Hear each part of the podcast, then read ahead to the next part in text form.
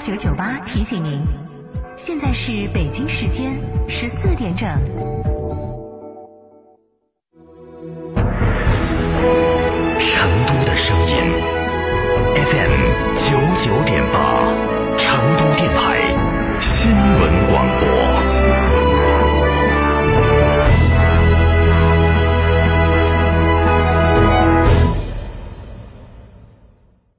想知道每月的爆款车型吗？想知道在哪家 4S 店能享受到上帝式的服务吗？想知道哪家 4S 店的销售顾问最专业，颜值水平最高吗？欢迎锁定每天下午十六点三十分《车天下》栏目，我们将为您推荐每月最畅销车型以及服务最好、颜值最高的 4S 店，敬请关注，深入车市。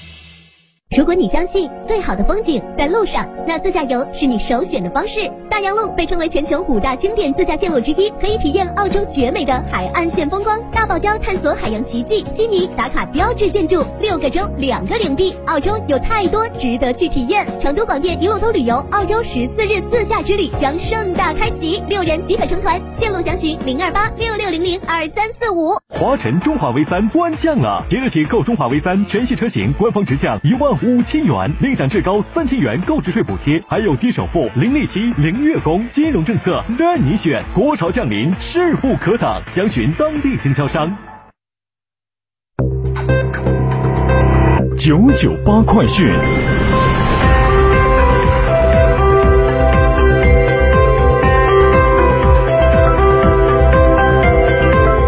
北京时间的十四点零二分，这里是成都电台新闻广播，一起来关注这一时段的九九八快讯。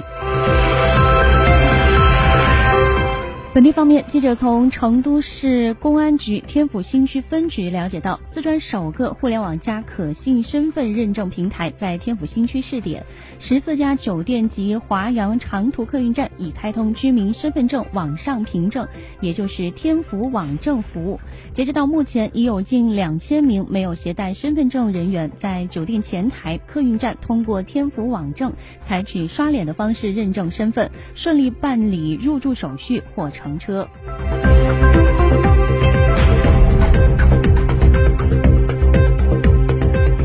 川二零一九年艺术体育类专科批经过多次信息交互之后，已于八月二号向在川招生的二百五十所高校投出考生电子档案。据省高考录取场相关负责人介绍，今年本批次执行计划共计二万九千零八十二名，其中艺术类二万一千九百七十三名，体育类七千一百零九名。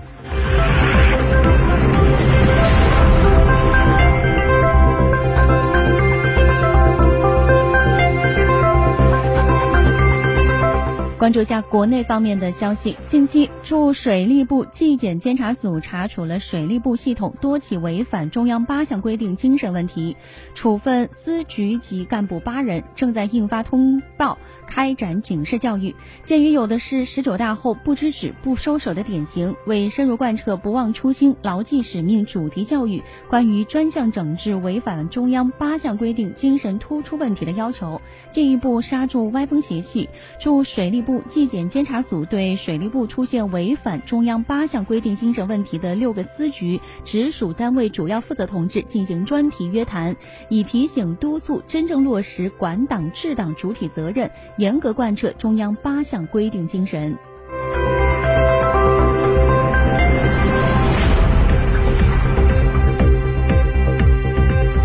日前，广西壮族自治区人大常委会官方网站公布《广西壮族自治区铁路安全管理条例》，其中规定明确禁止在动车组列车上使用能够诱发烟雾报警的自带加热食品等行为，一旦违反，将由公安机关责令改正，对单位处一万元以上五万元以下的罚款，对个人处五百元以上两千元以下的罚款。事实上，近年来乘客使用自热食品时误触高铁烟雾报警器，并造成高铁减速的事件屡有发生。记者调查发现，除广西外，福建、四川等地也曾出台类似规定，禁止在高速铁路动车组列车内吸食或者使用能够产生烟雾的物品。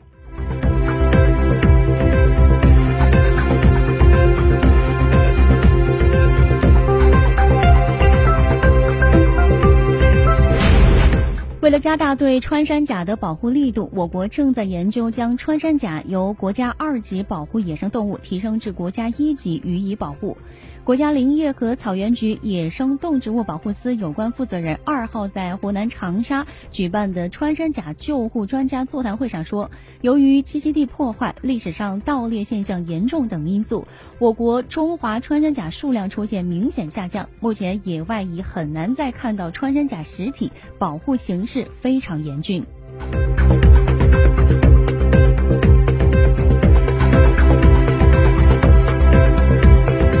备受关注的中国访问学者张莹颖遇害案已审结，但遗憾的是，张莹颖的遗体至今尚未找到。美国当地时间八月二号，该案又有新的进展。嫌犯克里斯滕森的辩护律师向检方提供材料称，张莹颖的遗骸有望在福米利恩郡的一处垃圾填埋场找到。张莹颖家人计划于近期举行发布会，公布更多信息。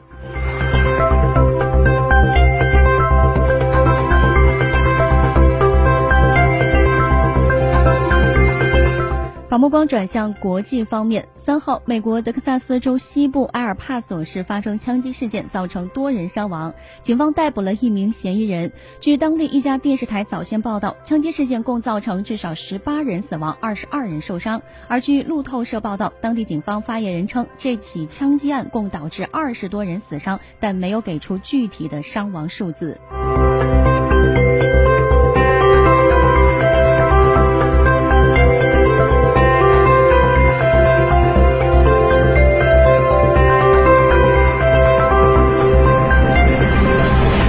在美国正式退出中导条约的第二天，三号，美国国防部长埃斯珀在前往澳大利亚时表示，他支持美国尽快在亚洲地区部署陆基中程导弹。埃斯珀三号表示，他本人希望能够在未来几个月内就进行部署，但是实际的部署时间可能会比预计的时间要长。埃斯珀在回答记者提问时，并没有提供有关中程导弹可能部署在亚洲的具体地点等细节。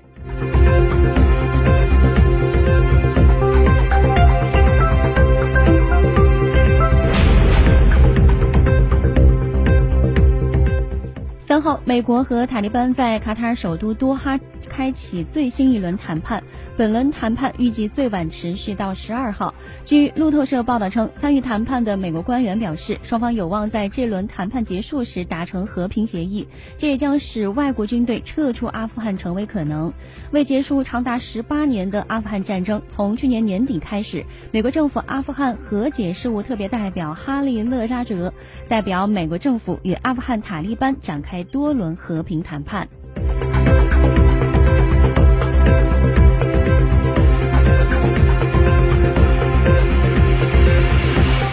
有军事奥林匹克之称的国际军事比赛2019库尔勒赛区昨天开赛，未来十二天里，十二国二十四支参赛队将在此展开十四场比赛。今年是中国陆军连续第六年参加，连续第三年承办国际军事比赛。同日起，国际军事比赛2019在中国、俄罗斯等十国陆续举行，中国陆海空军全部参赛。